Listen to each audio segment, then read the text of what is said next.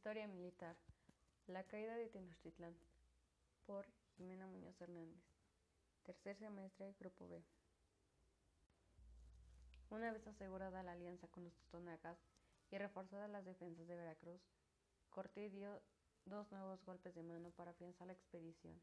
Envió una nave de emisiarios a Castilla para informar y justificar sus acciones ante el rey Carlos I de España y ante las insistentes protestas de los partidarios de regresar a Cuba.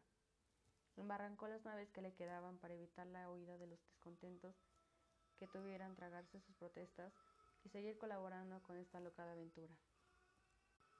A mediados de agosto de 1519 ya tenían todo preparado y partieron hacia la capital mexica.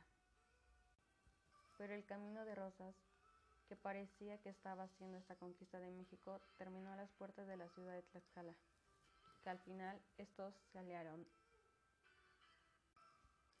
Descansaron varias semanas en Tlaxcala y un día llegaron varios emisarios de la ciudad sagrada de Cholula, invitándoles a visitarles, pero los tlaxcaltecas les avisaron que podía ser una traición. Y efectivamente tuvieron que reconocer que habían recibido órdenes de Moctezuma de enfrentarles en la ciudad y que a las afueras de la misma había un ejército mexica esperando para acabar con ellos. La reacción española y tlaxcalteca fue inmediata y tomaron violentamente a la ciudad, acabando con multitud de cholultecas asesinados y con los españoles después de rendirse. Partieron de Cholula y el 6 de noviembre de 1519 llegaron al borde del gran lago de Texcoco. Era el preámbulo al gran encuentro entre el capitán general de los españoles y el y mexica, que se produjo el 8 de noviembre de 1519, y Moctezuma les invitó a alojarse en el palacio de Axayaca provocándose un enfrentamiento que terminó con la muerte de un alguacil español llegado de Veracruz, Juan de Escalante, seis soldados españoles y un alto número de indios totonacas.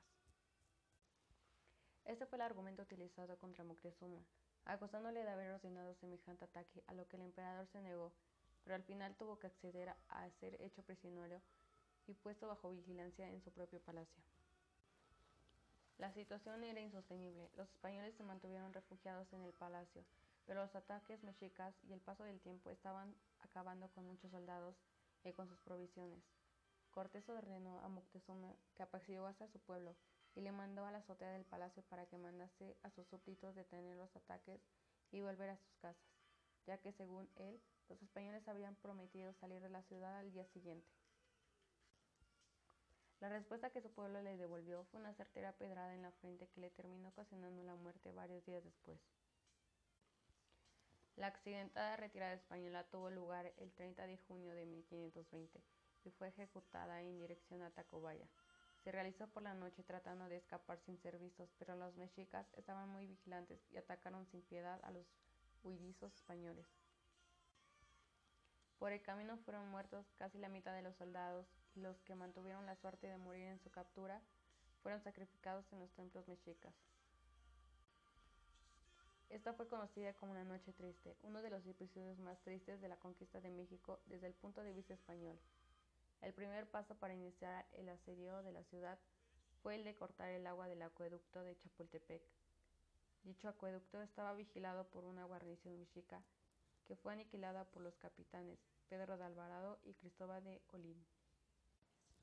Los ataques por las calzadas se encontraron con gran resistencia, ya que no solo se ponían los mexicas ocupándolas, sino que eran apoyados por canoas desde las lagunas. Para debilitar esta resistencia, Cortés atacó a dichas canoas y las calzadas en sus trece bergantines. Los combates duraron varios días en que habían que ganar metro a metro las calzadas y cuando se ganaba ese metro, las construcciones que había que se derruían para que no sirviese de refugio a los mexicas. Viendo los avances y la virulencia de la batalla, Cortés envió a tres emisarios mexicas capturados para ofrecer la paz a Cuauhtémoc, pero este la rechazó.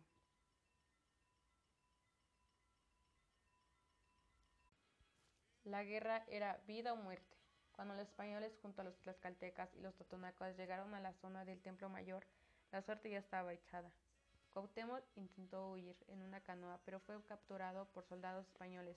Tenochtitlán había caído y con ella se complementaba la conquista de México, creándose un nuevo territorio llamada Nueva España.